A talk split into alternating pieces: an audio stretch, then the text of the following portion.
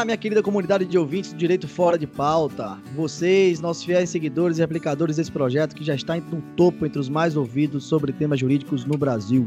Como de costume, hoje apresentamos mais um episódio do nosso podcast dentro da nossa série Profissões Jurídicas e teremos um convidado mais do que especial. Sempre em busca de novidades, invadimos Minas Gerais para um bate-papo com o melhor procurador do estado do Brasil, Rafael Rapou de Melo. Antes, contudo, da apresentação desta lenda viva e de falarmos um pouco dessa atividade jurídica, aquele recadinho de praxe para aqueles que nos ouvem pela primeira vez ou para ainda quem não conhece o formato descontraído do nosso podcast vai na nossa listinha e ouve rapidinho o nosso primeiro episódio, o episódio Pocket número zero da lista, em que explicamos em pouco mais de 5 minutinhos a nossa linguagem e objetivos. Agora sim, já dando as boas-vindas ao nosso convidado, eu passo a palavra para o rosto mais popular do Instagram, o rei dos stories na última semana, o meu amigo Caio Vitor, para aquela famosa descrição do currículo do convidado e para as saudações de praxe. Bom dia, boa tarde, boa noite, ouvintes, amigos, seguidores. Amigos eu já consigo chamar porque, pelo tanto que a gente se vê no Instagram, já me sinto íntimo de vocês, tá? Hoje está sendo uma honra nosso programa, além de estar sendo uma honra estar aqui do lado do meu fiel companheiro Fábio Gouveia Carvalho, esse advogado monstro no cenário nacional.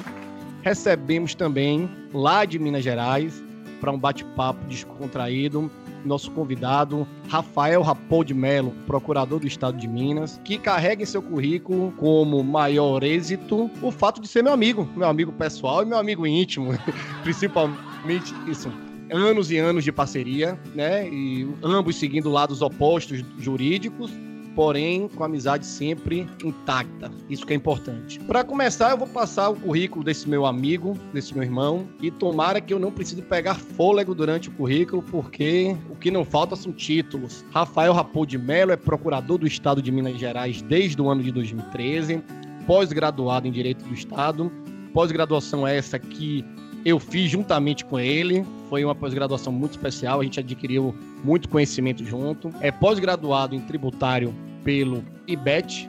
Atualmente é diretor da Associação dos Procuradores do Estado de Minas Gerais, a AP Minas. Atuou como membro do Conselho Superior da Procuradoria do Estado de Minas Gerais.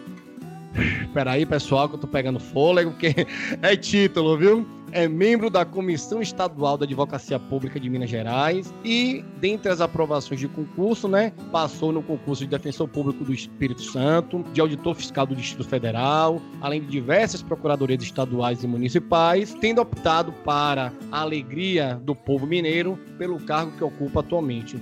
Por fim, Rafael também assessora, né, pessoas que estão aí do tão almejado cargo público.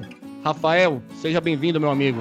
Meu amigo Caio, Fabinho, meus grandes amigos, é um prazer enorme estar aqui nesse podcast que eu sempre apostei desde o início, em que a gente conversou né, quando o Caio me ligou, pensando na proposta, como fazer, e aí ele me passou a, mais ou menos como seria a estrutura. Eu desde o começo eu falei assim, Caio, vai fundo porque realmente é algo inovador e algo que vai dar certo, que realmente é um podcast diferenciado e que merece seguir adiante. E assim, agradeço imensamente as palavras, não mereço tanto, mas assim, de fato, meu maior título é ter você como meu amigo e meu padrinho de casamento. Coisa boa, coisa boa. Melão, pra gente começar esse, essa conversa, esse bate-papo, você sabe que nosso programa ele é direcionado também ao público concurseiro, né? É, status esse que você carregou aí por um tempo e foi exitoso, com toda certeza. Então, para começar, Rafael, fala um pouquinho para a gente sobre a rotina de estudo, como é que você fazia, dá uma dica para o povo concurseiro. Vamos lá, Caio. É o seguinte, eu, eu comecei a estudar assim, eu se eu puder assim inicialmente dar uma dica, né, para quem pretende tentar um concurso público ou quem já está tentando, já está nessa nessa empreitada, assim, uma dica primordial para mim e que funcionou muito é a questão da disciplina. É, a disciplina é algo assim indispensável nessa trajetória, porque assim, como você, Caio, sabe, sabe bem, eu nunca fui, assim, até um depoimento pessoal, nunca fui primeiro aluno da sala, nunca colecionei notas 10 ou, ou próximo disso, sempre fui um aluno bom, um aluno estudioso, mas nunca fui aquele aluno sempre assim que estava sempre entre os melhores alunos da sala. Só que assim, quando eu formei, eu lembro perfeitamente, eu, eu, formei no dia 25 de julho de 2009, isso num sábado, né, até a nossa festa de formatura. Na segunda-feira de manhã, 8 horas da manhã, eu estava no curso preparatório para concurso, né, dentro de uma baia, estudando, fazendo curso preparatório e estudando. Né? Então, assim, a partir daquele dia, eu virei a chave e falei assim: ó, me propus a fazer algo, né, e já tinha lá meus 22 anos, falei assim é, agora a maturidade tem que chegar, seja por bem, seja por mal, né? Então resolvi a partir dali estudar focado, né, fazendo curso preparatório, né? E aí eu fui para o curso preparatório na na segunda-feira, como eu havia dito, e eu, desde então eu comecei a, a, estabelecer uma disciplina de estudo, né? Eu, eu assistia a aula pela manhã e logo depois da aula começava a estudar, realmente só parava para as refeições, né? Para academia e assim eu tinha uma vida muito regular de segunda a sexta, certo? Mas nunca abdiquei da minha vida social, né? Meus amigos sabem assim que eu sempre optei por não ficar naquela sistemática, muitas vezes, assim, de domingo a domingo, sem horário de descanso, sem vida social, porque isso tem um prazo de validade, né? Então, assim, para quem busca um concurso público que o edital é muito extenso e que requer anos de preparação, realmente você não pode ficar naquele estudo, né, de, é, naquele, naquele tiro curto que a gente chama, né? Realmente a gente tem que fazer um planejamento a médio e longo prazo para que a gente possa é, conseguir estudar por um grande período de tempo, certo? Eu estudava, né? Muita, muita gente me pergunta é, quanto tempo eu estudava por dia. Isso é muito relativo, né? Muito pessoal, né? Então eu estudava em torno de 10 horas por dia, certo? Assim, era mais ou menos. Eu não estuda, eu não trabalhava, eu advogava em algumas causas eventualmente para família, amigos, mas eu não trabalhava. Então assim, eu tinha o dia inteiro para estudar. Então quando muitas vezes muita gente me perguntava até, mas vem cá, você só estudava? Eu até respondo, veja, só não, porque passar o dia inteiro estudando é, realmente requer um, um, nível de concentração muito grande. Se eu puder dar um, uma dica, né, como eu falei, essa realmente essa questão da disciplina. Então eu procurava muito focar em livros preparatórios para concurso público, né, é, muita jurisprudência dos tribunais superiores, é, lei seca, resolução de questão muito grande, e hoje em dia já existem muitos cursos né, preparatórios específicos, né, que o pessoal chama de coach, né, é, que na verdade é uma mentoria especializada né, de acompanhamento, ao qual eu faço parte, né, tem alguns cursos, né, por exemplo, a aprovação PGE, o dedicação Delta, que é para delegado, e outros que eu faço parte do grupo e que a gente presta essa assessoria. Obrigado, Melo, pela, pela explicação aí. Acho que temos um, um público que realmente é de concurseiro. Inclusive, esse pessoal citado aí do Delta eh, nos segue, acho que foram os nossos primeiros seguidores. E a formatação nossa, inclusive do podcast, foi feita também para eles, né? A gente fala que a gente mudou um pouco a formatação depois que a gente viu que eles estavam seguindo a gente em peso. Então, essa, esse depoimento aí, sem dúvida nenhuma, é fantástico, né? Para quem segue, para quem quer seguir essa carreira de, de concurso público. Mas, enfim, a gente tem 30 minutinhos, então também não pode ficar demorando muito, tem que falar um pouquinho. Minha dúvida é a seguinte, Melo. É, eu cheguei a conversar, tenho vários amigos procuradores dos estados aqui da Bahia, e eu sei que na Bahia existe uma defasagem muito grande no concurso público no quadro. Alguns, inclusive, procuradores se queixam mais do que outros, dependendo da alocação que eles estão. E aí eu vejo no seu currículo que você passou por vários concursos, mas ainda assim escolheu a carreira carreira da Procuradoria Geral do Estado e que também para muitos, né, para muitos concurseiros aí, talvez seja o principal objetivo. Então fala um pouquinho sobre o concurso. Existe efetivamente essa defasagem? É, como é a prova? É, como é dividida a prova? E ainda assim, existe algum requisito para o cargo? Precisa de um tempo mínimo de advocacia? Não precisa? Como é que se prova isso? Tá bom? Dá, dá uma explicação para gente. Eu acho que todo concurseiro tem uma curiosidade de saber sobre isso. Depois eu vou querer saber de você as atribuições desse cargo. Viu? Ok, Fábio. Realmente é uma pergunta que muita gente faz, que é o seguinte: o cargo hoje de procurador do Estado de Minas Gerais, ele tem, além do, do, requisito de você ser advogado, né, você, além de ser bacharel, você passar na UAB, existe o requisito dos três anos de advocacia, né, dos três anos de atividade jurídica é, existente. Nem todos os, os cargos de procuradores estaduais exigem esse requisito, mas aqui em Minas Gerais há uma lei estadual nesse sentido, exigindo, certo? Em relação às fases do concurso, nós temos três fases. A fase objetiva, né, aquela de marcar, a, a fase subjetiva, que é a, aquela de discursiva mesmo, de desenvolver temas é, específicos, e a fase oral, né? Que o concurso daqui também tem a fase oral, que realmente é onde muita gente fica no pânico, numa Existem fase. até cursos para fazer a, o curso oral, né? Sim, Existem sem dúvida. cursos próprios. Inclusive, eu, eu realmente fiz esse, eu fiz um curso desse. Hoje em dia todo mundo faz, né? Porque é um formato é, muito específico, né? De se, de se dirigir à banca, questão de pausas, enfim. É, é bem interessante, bem engrandecedor um curso para prova oral. Então, é, são essas três fases, objetiva, discursiva e oral. E em relação à defasagem do quadro, hoje, aqui em Minas Gerais, assim como na Bahia, há uma defasagem grande, né? Somos atualmente o quadro de 465 procuradores estaduais e atualmente temos 32 cargos vagos, né? Mas diante dessa reforma da Previdência que está por vir, muitos colegas provavelmente se aposentarão, né? Aumentando a defasagem do, do quadro, do nosso quadro, né, é, necessitando de um concurso público. Porém, atualmente aqui em Minas Gerais, pelo fato do Estado já ter atingido o limite prudencial previsto na Lei de Responsabilidade Fiscal, o Estado hoje está impossibilitado de fazer qualquer tipo de contratação e, consequentemente, de realizar concurso público. Melo, uma coisa que me chama a atenção, sempre me chamou em relação ao concurso de procuradoria, né, de, procurador, de procurador do Estado, é o fato da possibilidade de advogar. Isso é interessantíssimo, importante e acaba atraindo muita gente porque a pessoa, além de ter um cargo estabilizado, um cargo público estável, ela ainda vai poder advogar e ter uma renda a mais. Isso torna o concurso visado por todos. Como é que funciona em Minas? Também assim? Ou isso muda de um estado para o estado? Como é que. Dá uma explicaçãozinha sobre isso aí pra gente. Então, Caio, isso é, é realmente um, um, grande atrativo realmente na carreira. É algo que tu, muitos advogados acabam, que gostam muito da, da advocacia, procuram realmente o concurso de procuradoria porque alguns estados permitem essa advocacia. Aqui em Minas é permitida essa advocacia, mas nem todos são. Eu cito quatro exemplos que não podem advogar, que são Paraná, Acre, Mato Grosso do Sul e São Paulo.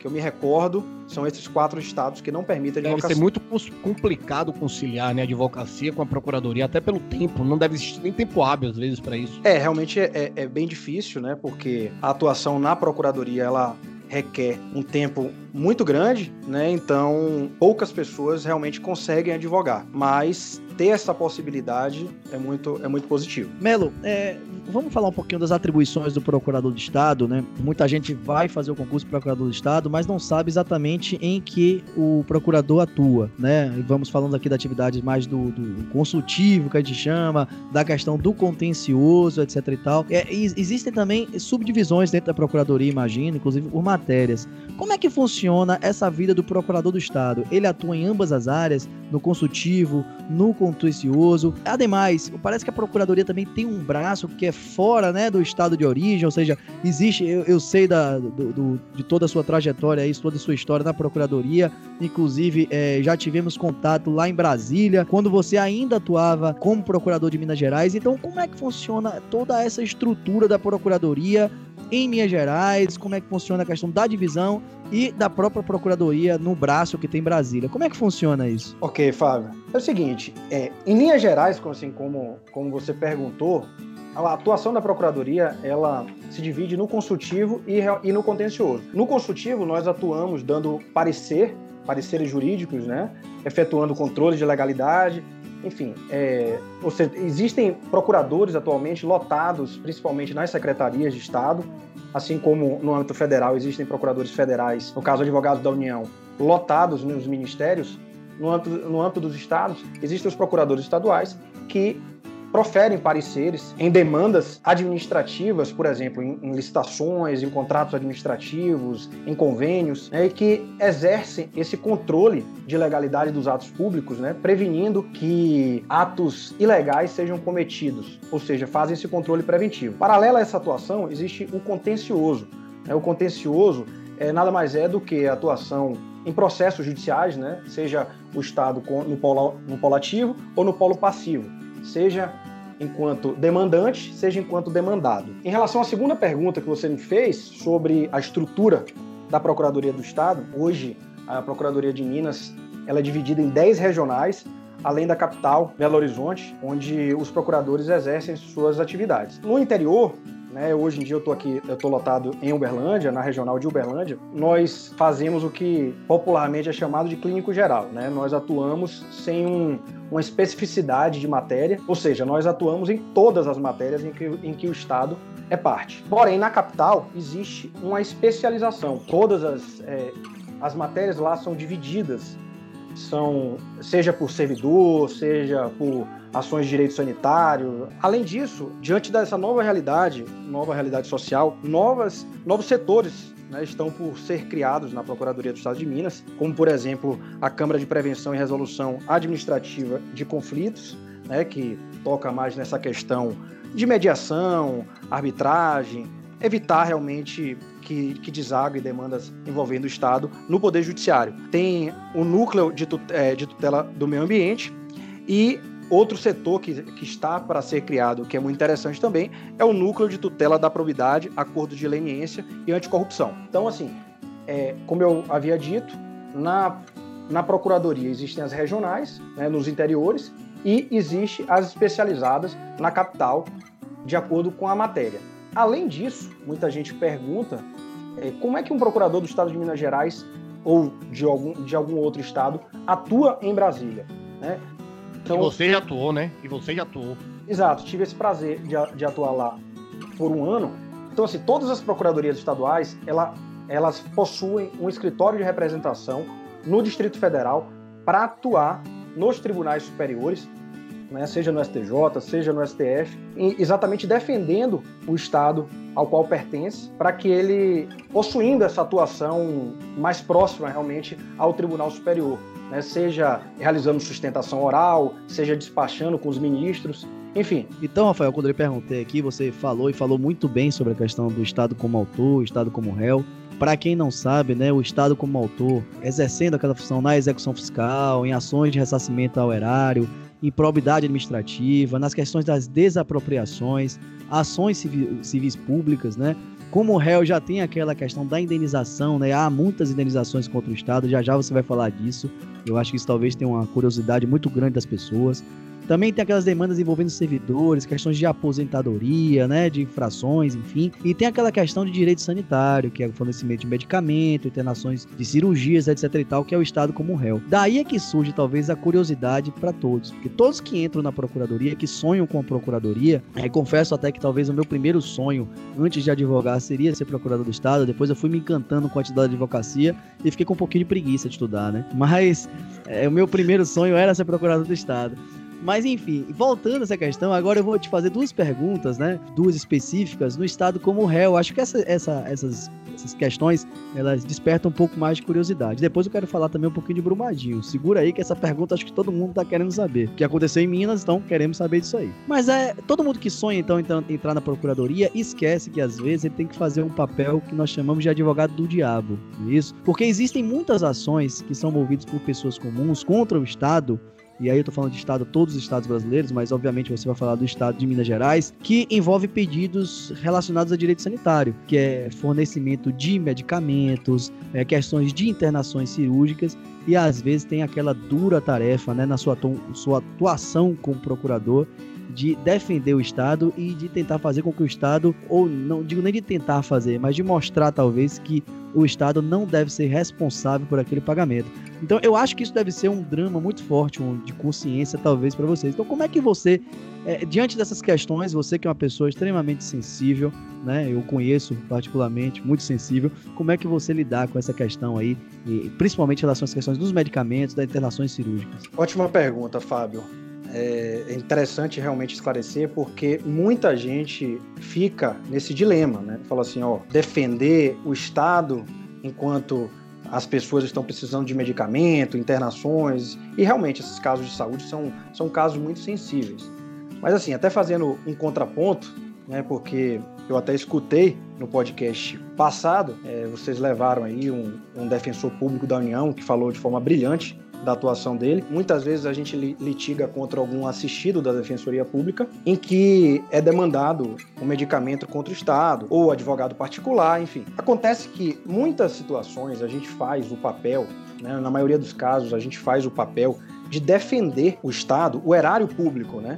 Porque, em muitos casos, há uma, uma desnecessidade daquele medicamento, ou então o medicamento não é autorizado pela Anvisa, ou até mesmo acontece o que a gente chama no dia a dia de fura-fila do SUS, né? Ou seja, nossa atuação muitas vezes é para evitar excessos e dano ao erário, né? Porque no final do dia, quando uma demanda é julgada procedente quando não deveria ser, quando um, um, medicamento é concedido de forma irregular ou uma internação é, é, é, concedida de forma irregular, o erário público estará sendo prejudicado e, consequentemente, toda a sociedade. Portanto, Você nossa tá querendo atuação... falar com isso? Deixa eu, deixa eu ver se a gente entendeu, Rafael. Você está querendo falar com isso é que o, o, o, povo que olha a atuação da Procuradoria tem que ver com menos emoção e tentar mais olhar pelo lado do outro. No momento em que você consegue concede um medicamento ou concede uma internação a alguém que não tem o direito àquilo ali, você está acabando também por retirar de outra pessoa que teria o direito àquilo. Então não é só não é só em defesa do patrimônio público, mas também em defesa da população, de você deixar que aquilo ali seja concedido àquele que realmente tem o direito. Exato, Caio, porque é o seguinte, os recursos, eles são escassos, como todos nós sabemos. Então assim, ele não tem não não há recursos financeiros para fornecimento de tudo para todos. Então a gente, nós temos que eleger né, realmente os casos que, que a população necessita para esse fornecimento. Eu vou dar um exemplo assim que eu acho que fica muito claro de alguns excessos ou muitas vezes desconhecimento que ocorre, que é daquela substância fosfoetalon, peraí que é difícil, fosfoetanolamina. Essa substância, também conhecida como pílula do câncer, desenvolvida pela USP, quando foi desenvolvida, ela gerou uma comoção muito grande nas pessoas, né, de, em, em situação muito sensível, né, que estão acometidas com câncer, e muitas pessoas demandaram contra o Estado solicitando essa pílula do câncer, né, como se fosse realmente a, a cura para o câncer, né, porque quando surgiu, surgiu com esse, com esse propósito. Só que o Estado ele não fornecia, por quê? Porque não tinha nenhum tipo de estudo, não era autorizado pela Anvisa, então não, não como não há esses estudos de efeitos colaterais, é, confecção de bula, enfim, não existia estudo algum, o Estado negava. As pessoas entravam com ações contra o Estado, eventualmente algumas liminares foram deferidas, mas hoje está bem tranquilo, porque já foi feito os estudos e já, já foi detectado que realmente não há essa cura do câncer. Né? Então, é um grande exemplo que eu, que eu acabei de citar que mostra que excessos ocorrem. Né? Porque se, se todas as pessoas estivessem com essa doença tão complicada, demandassem contra o Estado para fornecer um medicamento não autorizado pela Anvisa, o prejuízo ao erário público seria muito grande e, consequentemente, a toda a sociedade. Interessantíssimo, Rafa, seu, seus comentários, seu exemplo. E é interessante, né, Binho, como há uma semana atrás a gente estava conversando com o Defensor Público Federal, ele falando sobre as atribu atribuições, falando com eloquência e falando com muita felicidade sobre, sobre o papel que lhe é atribuído. E hoje a gente vê da mesma forma Rafael Rapou de Mello falando com a mesma eloquência, com a mesma felicidade de ter o cargo, né? E a gente pode achar que são cargos opostos, distintos, não. Ambos buscam um interesse comum, que é o interesse social, o interesse em prol da sociedade. Isso é muito bacana a gente a gente estar tá percebendo nesses podcasts que nós estamos falando. Eu, inclusive, estou pensando aqui em me candidatar aqui, viu, Rafael? Você pode fazer, tu conduzir o programa, porque eu também quero defender a advocacia. eu estou me vendo desprestigiado. Porque cada atividade que a gente ouve pouquinho, a gente se encanta, na verdade. É, a gente tinha conversado em off, Rafael, em relação às, atribu às, atribuições da Procuradoria do Estado. E você tinha falado pra gente que a maior demanda, parece que da Procuradoria, sem dúvida nenhuma, além dos pareceres, que eu imagino que seja uma demanda muito alta, né? Afinal de contas, vocês estão ali numa tarefa de proteção até do gestor público, enquanto representante da sociedade de uma determinada secretaria. Mas a, a maior, talvez, demanda hoje da Procuradoria seja aquela em que há pedidos de indenização por diversas maneiras. É, acredito que seja acidente rodovia estadual, né? Acho que acredito por deficiência de asfalto, às, às vezes por falta de sinalização. E uma que talvez esteja aí na moda, é, até por conta da, da, nossa nova presidência, que, que fala em torno da morte de detentos, né? Isso, então existem muitas indenizações também por conta disso, de morte de detentos em presídios, obviamente, de competência do Estado, né? E como é que funciona? É, é, é de fato a maior, talvez a, o maior número de ações está concentrado nisso? Excelente pergunta, Fábio. esse tipo de, de ação de responsabilidade civil, que a gente tem percebido é que atualmente o Estado ele tem sido muito demandado nessas situações. Você já adiantou alguns exemplos da nossa atuação. Realmente, temos acidente em rodovias estaduais por deficiência de asfalto, que acontece muito pelo fato de algumas rodovias mantidas pelo Estado não estarem em boas condições. Eventualmente, quando acontece algum acidente, as pessoas terminam demandando contra o Estado, que é o órgão responsável realmente por manter essa, essas estradas. Além desse caso, temos também, que você citou, a questão de mortes de detentos ou então brigas de facções dentro de penitenciárias estaduais, o que terminam por ocasionar ações judiciais em que o preso ou eventualmente até a sua família, no caso de óbito, pleiteiam indenização contra o Estado.